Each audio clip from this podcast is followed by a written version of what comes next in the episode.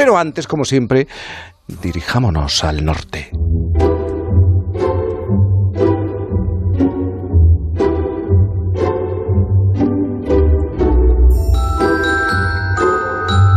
Bueno, Jaime, me he quedado flipada con la historia de una mujer de la realeza británica que se llama como yo. Querida Alicia, si repasas la historia de la familia real británica en los últimos dos siglos, descubrirás que es flipante. Da para una serie. Tenemos, como sabéis, una estación de radio en un faro que asoma al Cantábrico. En Por fin no es lunes, Punta Norte.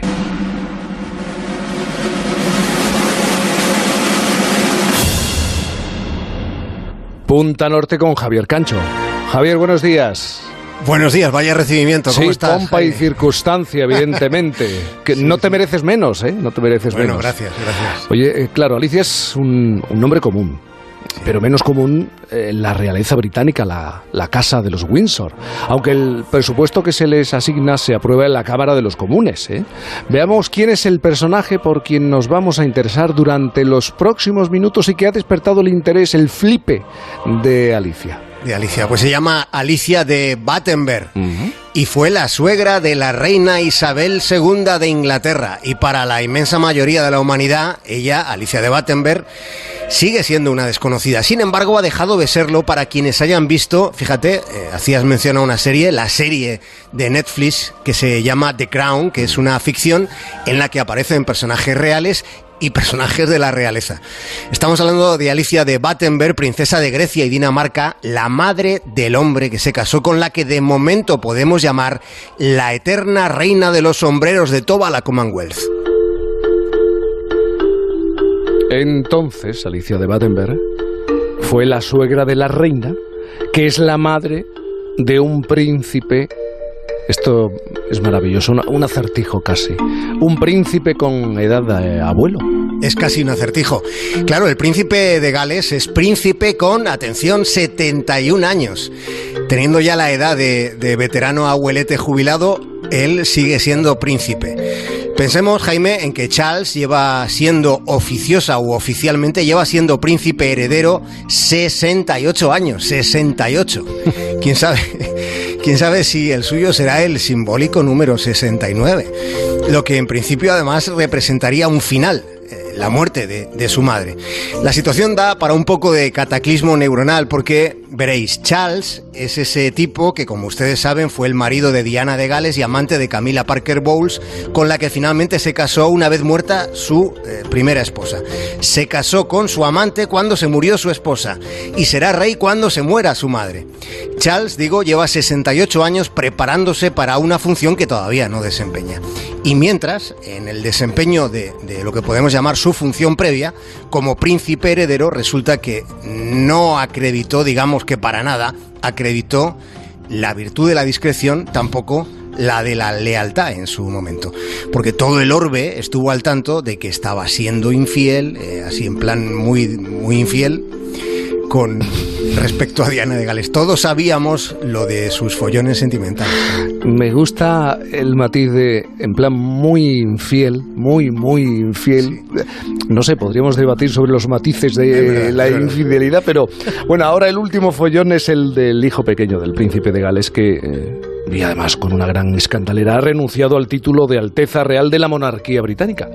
Sí, menudo asunto. El príncipe Harry y su esposa Meghan Markle ya no, no van a seguir usando el título de su Alteza Real, no van a recibir tampoco financiación pública, puesto que han dejado de ser ya miembros activos de la familia real británica.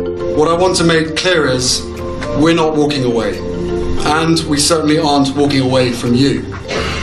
Our hope was to continue serving the Queen en este discurso decía el príncipe Harry que lo que quiere dejar claro es que no se están alejando, no, se están alejando de los británicos, decía.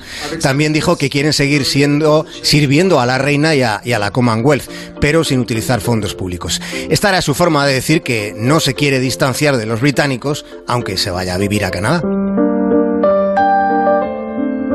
Es decir, cerca pero lejos, en realidad lejos. Y esa precisamente, Jaime, fue la situación de Alicia de Battenberg, la suegra, como hemos dicho, de la actual reina de Inglaterra. Ella permaneció desvinculada de la familia real durante gran parte de su vida y lejos también en su muerte, porque está enterrada esta mujer en Jerusalén. Su tumba está en la iglesia ortodoxa de Santa María Magdalena, está Jaime, en el mismísimo Monte de los Olivos. Yo creo que hay que insistir, recordar que estamos hablando de Alicia de Battenberg, que fue la abuela paterna de Charles, el que es heredero al trono británico. Sí, fue la abuela de, de Eloy Abuelete, príncipe de Gales. Alicia de Battenberg fue también bisnieta, recordémoslo, bisnieta de la reina Victoria, ya sabéis, la de la época victoriana. Alicia nació en 1885 en el mismísimo castillo de Windsor. Los padres de, la princesa creyeron en principio que la niña tenía retraso, antes eran bastante bruticos con el lenguaje, también en la realeza eran bruticos mm. con estas cosillas. Digamos que la niña aprendía despacio hasta que por fin se dieron cuenta de que lo que tenía la niña era una sordera congénita. Cuando fue atendida debidamente, sabiendo lo que pasaba, Alicia llegó a aprender a leer los labios en inglés, francés, alemán y griego. Lo del griego ya fue de mayor porque con 17 años se enamoró de un príncipe griego. Y con ese príncipe, que, que se llamó Andrés de Grecia y Dinamarca, se casó en Alemania. Se casó cuando ella solo tenía 18 años y con aquel sujeto tuvo cinco hijos. Y uno de ellos fue Felipe, quien terminaría siendo el marido de la actual reina de Inglaterra.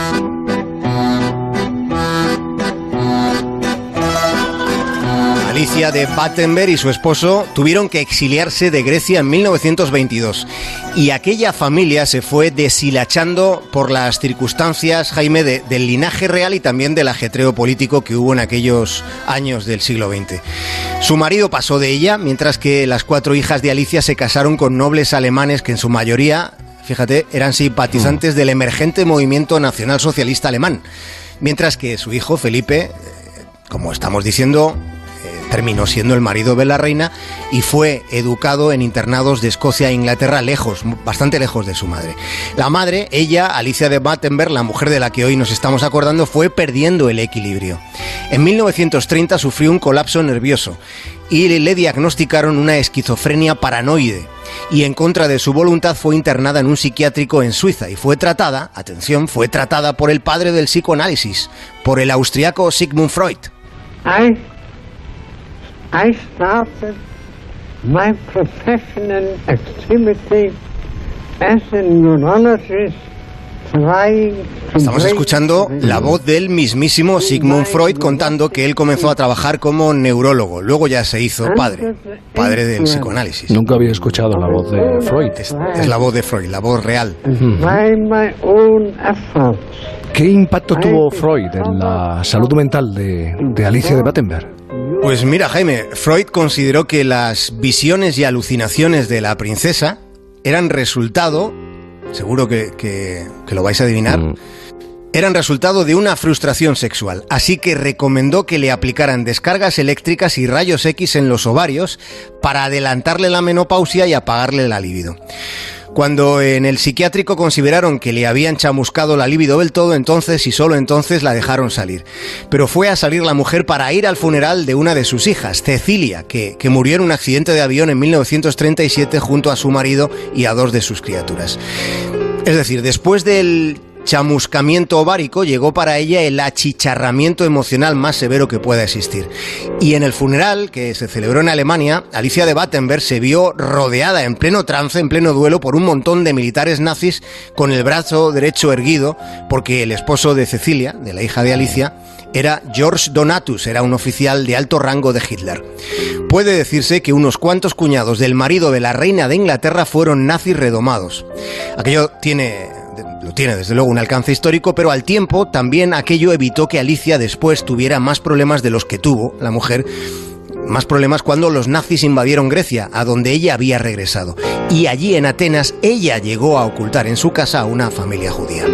Fíjate, nos estamos situando en unas décadas del siglo XX eh, realmente intensas. Y lo peor es que parece que ya que, todo queda en el olvido, que nos hemos olvidado de lo que ocurrió en Europa, en Europa y en el mundo. Es que estamos hablando de vidas muy azarosas.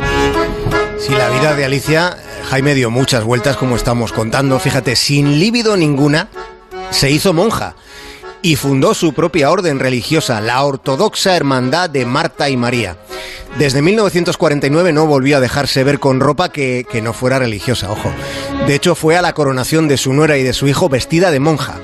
Poco después, esa orden que fundó Alicia se desordenó y se quedó sin fondos y sin voluntarias. A la pobre la dejaban siempre sola.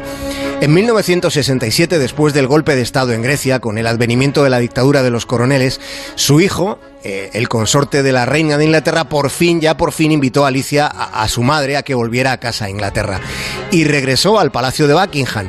Y siendo el palacio grande, había sitio de sobra, pues vivió con su hijo y con su nuera hasta su muerte, dos años después solo de haber regresado.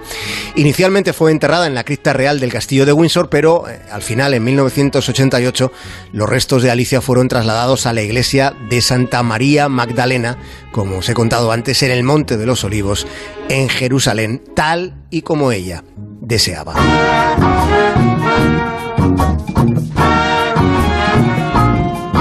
Y todo esto me lo has contado en el fin de semana en el que Reino Unido nos ha dicho, yo no sé si adiós o, o un hasta pronto. Ya. Vaya tela lo del Brexit, a ver cómo ¿Sí? nos va repercutiendo, sí. Al final repercute en el ciudadano decisiones políticas, decisiones de despacho que repercuten, eh, lo veremos además dentro de un año, porque realmente se va a hacer efectivo en el 2021 cuando eh, veamos si tenemos que presentar el pasaporte al llegar a Reino Unido. Si Erasmus se sigue, eh, se puede se, disfrutar del Erasmus, los chavales lo pueden disfrutar en Reino Unido y otros pequeños detalles del día del día a día. O Igual ahora empiezan a conducir por la derecha, Jaime. Bueno, eso, eso sí que lo veo difícil, eso sí que lo veo difícil. Querido Javier Cancho, disfruta de este fin de semana, de este domingo en el que, eh, si no me equivoco, casi habéis sacado el bañador, ¿eh? Bueno, me estoy poniendo el bronceador ahora mismo, ¿eh? Un abrazo grande. Un abrazo.